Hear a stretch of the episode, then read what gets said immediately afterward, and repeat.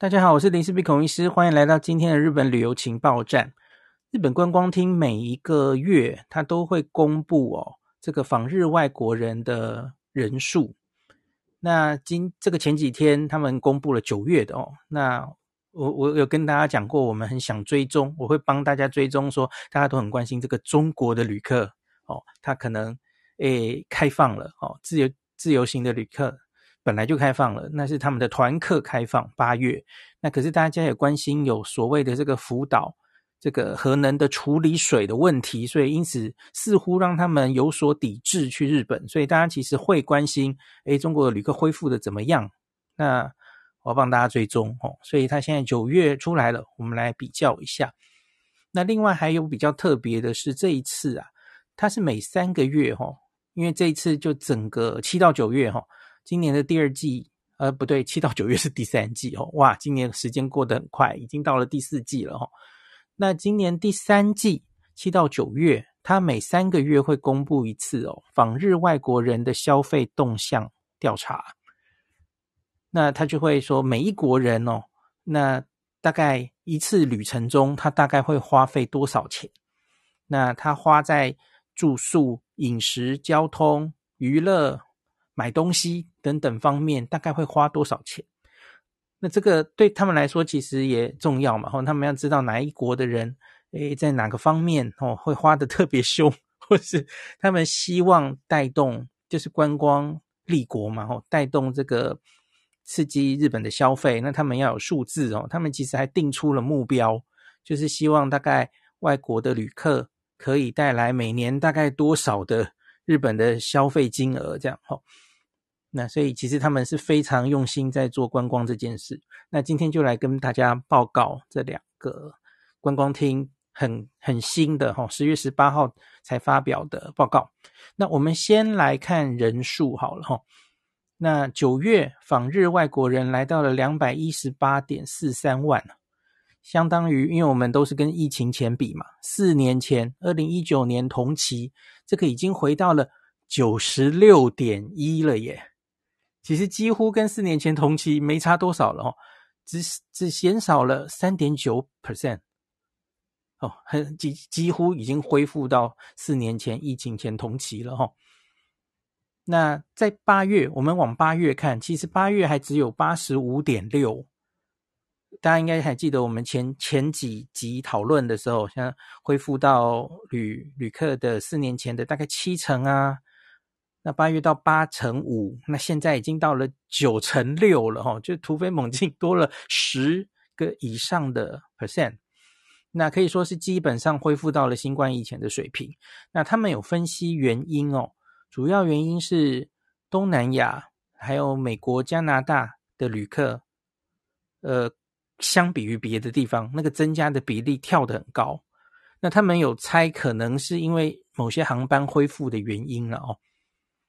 那这里可以讲一下这个跟上个月相比的话，哦，那可以看一下它的比例，反而哈，在我们四年前的时候，因为大家知道七八月是暑假旺季嘛，那四年前二零一九年的时候，呃，我看一下访日外国人，其实我有跟大家说过，日本其实没有明显的旺季，因为其实都很旺，那可是当然暑假会。更跳高一点点哦。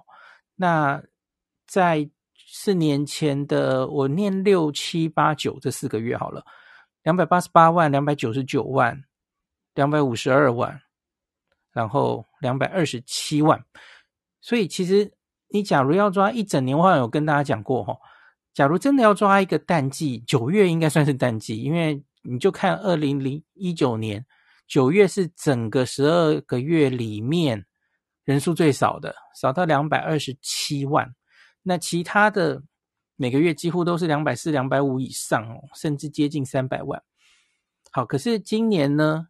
今年的这个六七八九这四个月哈，数字分别是两百零七、两百三十二、两百一十五、两百一十八。哦，你有没有看出猫腻来？诶，九月反而跟八月差不多哦，没有掉很多哦，这很厉害。那目前这今年以来七月是最多的，然后两百三十二万。暑假还是有一个 peak 是旺季是没有错，可是跟往年相比，九月竟然没怎么掉下去，这样子。呃，前四名的国家，这个没有变哦，韩国还是第一名哦，韩国高达五十七万人，哇，那这个五十七万比四年前还增加了一百八十三点四 percent，你没听错，是增加一百八十四，就是算倍数应该是二点八倍。韩国四年前这个九月是二十万人来，可是今年是五十七万人，这是快三倍啊！这好厉害哦！韩国人跟日本人互相很爱去，在疫情开放以来，哦，二十万高到五十七万，吓死人的数字哦！所以虽然中国中国从八十一万跌到三十二万，哦。减少了大概六十 percent，就是只恢复到疫情前的四成，六十点二哦，三十九点八 percent 恢复到三十九点八 percent，那可是几乎完全由韩国可以补回来，所以因此今年这个跟四年前相比，这个数字已经不相上下了哈。哦，你可以想象，真的有点不可思议哈，这个。这个月韩国就来了五十七万人，四年前的中国也不过八十二万这样子，诶，所以你看，我我其实常跟大家讲说，日本有些人当然很期待中国客回来了哈，可是其实韩国是这呃日本是做得到，你其实假如把别的地方的潜力完全发挥出来，鸡蛋不要只放在一个篮子里，它其实可以完全 compensate 掉之前 中国带来的。旅客其实到了差不多的 level 哦，我觉得对日本来说这是一个很很棒的喜讯哦。当然你会说跟四年前这个状况不一样，比方说汇率就差很多，当然也是了哈。那只是就是中国的这个呃观光的人口延迟恢复的这件事，其实并没有对至少至少目前看起来了哈，没有对。日本的观光造成非常重大的打击，我不能下这种结论，因为它 完全 compensate 回来了。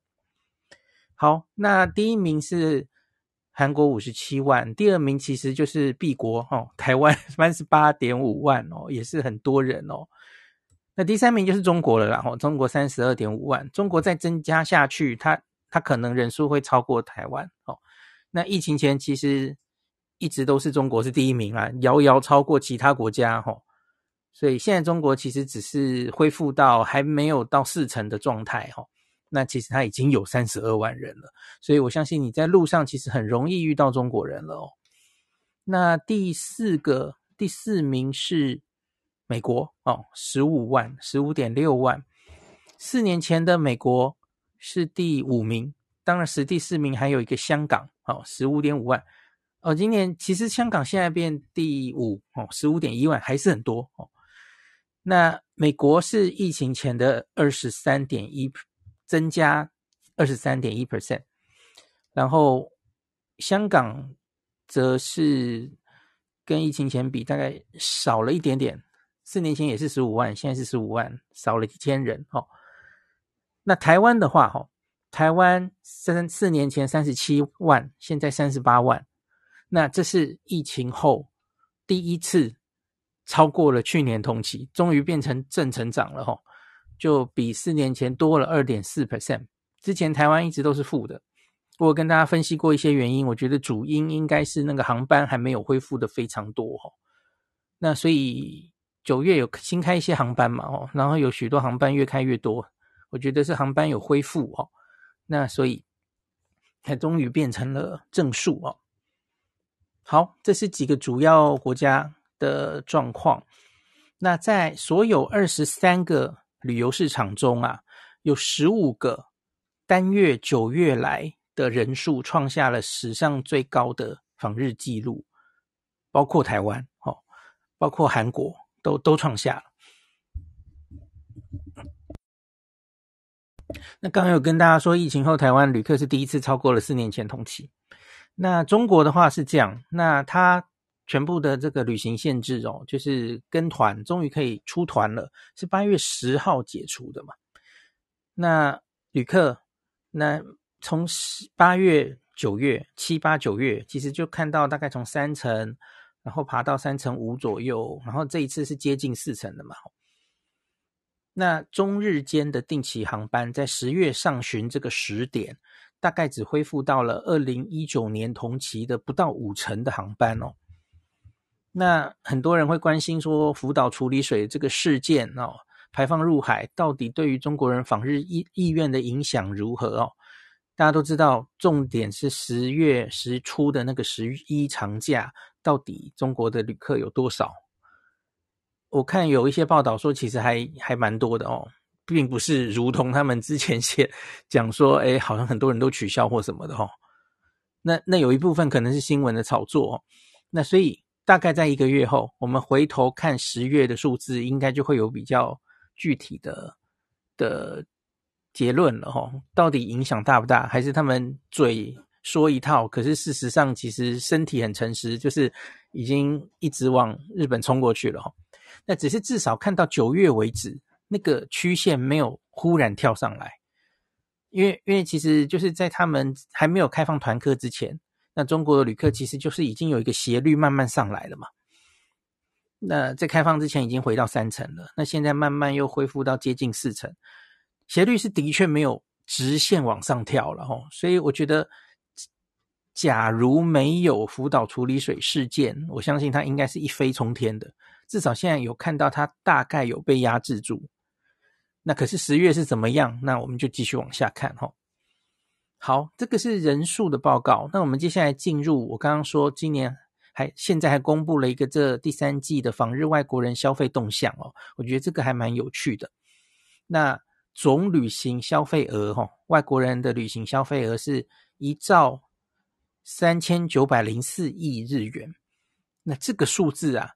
比四年前二零一九年同期增长了十七点七 percent，那这是首次这个一季一季的哈，超过疫情前的水平哈，所以真的也是不仅仅是人数，那大家应该知道人数差不多，可是因为这个日币变便宜了，所以大家消费的也比较踊跃哈，那所以因此这个消费额有增加，那前四名呢？好，中国虽然它的访日人数是第三名，可是你乘以一个每一个人的平均消费额，哦，那结果中国花的钱是最多的，哦，他花了这个三千八，啊，对不起，两千八百二十七亿日币，这个占了刚刚总消费额的五分之一，哦。台湾第二名，台湾二零四六亿，占了十四点七，韩国第三名，一九五五亿，那占了十四点一 percent。就韩国人数虽然比我们多，而且其实多蛮多的哈，五十七万跟三十八万呢。可是你看我们创造的这个消费额反而比他们高一点点。那所以不用讲到后面，你就知道其实台湾每一个人的消费额其实是比韩国多的哦。那另外还有一个因素啦，那个旅行的日期日那个一次去旅行的平均的呃长度哦，台湾也比韩国多，因为韩国。很近嘛，所以他们很多那种才四五天的短期旅行，去去就回哦。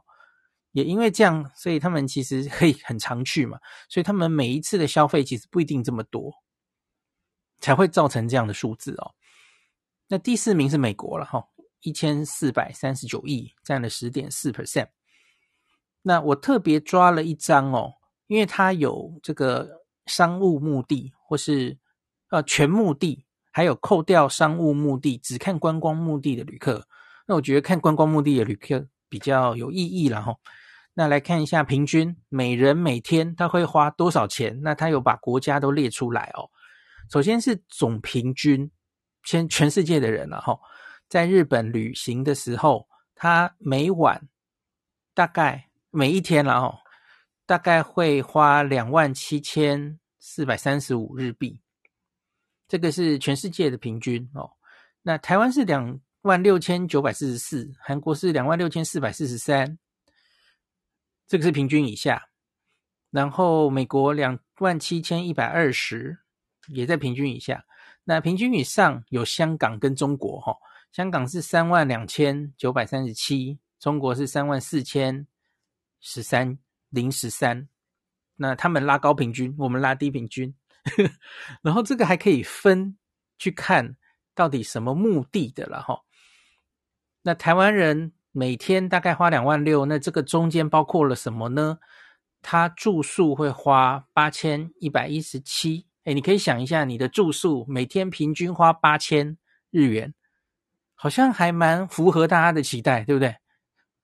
呃，因为这是 total 了哈，你假如去看一个人旅行的话，也许八千块有点低哈，可是两个人，因为通常是两人一间房的话，那一人出八千块，其实是还蛮符合我的预期的一个数字啊哈。每天平均花八千的日元的花在住宿，你看这对新手其实就很有参考价值嘛。你大概应该花大概多少的预算在这个各方面哦？你的旅费，还有一个我觉得很有趣的哦，每天会花五千九百二十三日元在饮食，然后三千零八十六日元在交通。诶，我发。我想这个在 JR Pass 涨价之后，这个数字可能要大幅增长了。每天花三千块的交通费，好，那娱乐服务呢，会花一千一百四十八日元。那最后购物可能也是台湾人很很重视的哦。果然这是一天中花费最多的，八千六百七十日元，比住宿花的还多哦。所以新手可能常常会在问，去日本应该准备多少旅费？这里有一个官方数字可以给你参考哦。诶，好，by the way，我们要讲一下这个数字是怎么来的。这个数字其实应该不会非常精确，因为这个数字似乎是用问卷。我我看到有一些那个网友在我发文下说，诶，他有遇过要填这个问卷。那他在那个报告里其实也有写，他他很显然就是抽样发问卷的哦。那问卷显然就有那个填答的呃精准度的问题，这不可能非常准嘛哦，你可能一定只是填一个大概这样子哦，还跟你的抽样、你的取样呃数目够不够多等等的都应该有关哦，所以这个大概只能说是一个参考了。那我我记得好像可以有更准确的数字，我以前好像有跟大家报告过，就是那种刷卡公司去抓。去抓大概呃各种消费，呃用美国的人花了多少钱？可是那里也有盲点，因为你不会在日本的所有的刷卡呃的消费行为都是用信用卡嘛，你总可能会有漏记的哦。所以这其实都这每一个方法都有各自的问题哈、哦。总之只是给大家参考一下哦。好，我我对于这一个几个花费，除了住宿这个数字，我觉得合理哈、哦。那当然可能也要看你去哪里玩了。去东京的花费跟去一个乡下的花费显然会不一样哦。那每天花五千九百二十三日元在饮食，那很简单的想，就是你一日三餐大概每餐的预算可以餐标可以花到两千日元。诶，这这比我想象中的高诶。因为大家应该都知道，日本这个一餐，比方说你吃个拉面嘛，不到一千块，或是一千出头一点点，这是很正常的，呃的价钱。然后前一阵子很红的哦，那些 B 级餐厅、连锁餐厅、B 级美食，甚至你可能五六百就可以吃到饱，还蛮多的嘛，吼、哦。那你假如是在便利商店吃一些饭团、吃一些三明治等等的，那更便宜，哈、便利商店的便当等等的，所以他就愿意每一餐花到两千，代表是好好的有进餐厅去吃，而且还可能是知名的餐厅耶。诶，这其实超乎我的想象，因为我我我总觉得，因为这是一个平均数字哦，所以诶，这这可以拉到那么高，还真的还蛮出我意料之外的哦。那代表大家好像相对还蛮愿意花钱在美食上哦。好，那住宿的话哦，我们可以跟别的国家比一下。当然有蛮多数字，其实好像，呃，假如真的去跑统计，也许跑不到统计的意义，那个没有什么分析的价值哦。可是我觉得有几个可以说哦，那个每一晚的住宿费，我觉得韩国跟台湾有特别低哦，低于平均很多哦。那香港、中国、美国人。那个每一晚都愿意，不是愿意，这个应该不不一定用用愿意来形容。呃，他们花都是每晚大概要日币一万以上。那台湾可以压到八千哦，八一一七，韩国是八五五三，那全世界平均是九四五六。那我觉得这个数字可能有几种解读。第一个是是否显示了哈？我记得研究生那个三个月前在上一次夏天的那个报告出来的时候，他有做一集 podcast 来详细分析。他好像有一个结论是说，哎，台湾的旅客相对比较会。找到便宜的住宿哦，就是非常斤斤计较，然后精打细算，然后找这些便宜的特价哦，上日本的网站等等的哦，非常的专精哦。那 所以这个用比价网站等等的都被大家教育的很好哦，会不会是这样哦？这是一种情形嘛。那第二种是会不，其实你也不能忽视另外一种是会不会是台湾的朋友。还有包括韩国的朋友，比较会选择偏便宜的商务旅馆或是民宿来住宿。那其他国家的旅客，也许他就比较愿意，这当然都是比例的问题了哈。会选择比较高级的旅馆，那不管是传统的温泉旅馆，或是比较高价的外资旅馆哦，欧美人可能比较会做这种事嘛哈。那不知道哦，因为数字只是这样哦，这没有进一步详细的资料哦。假如我们有机会可以找到美国的人哦，到日本的时候，他多半住宿商务旅馆的比例是多少，高级旅馆比例是多少，那可能才能回答这个问题哦。要看更详细的资料才知道了哈。我不知道你觉得可能是哪一种？那当然可能还跟这个旅游的每次旅行的日期有关哦。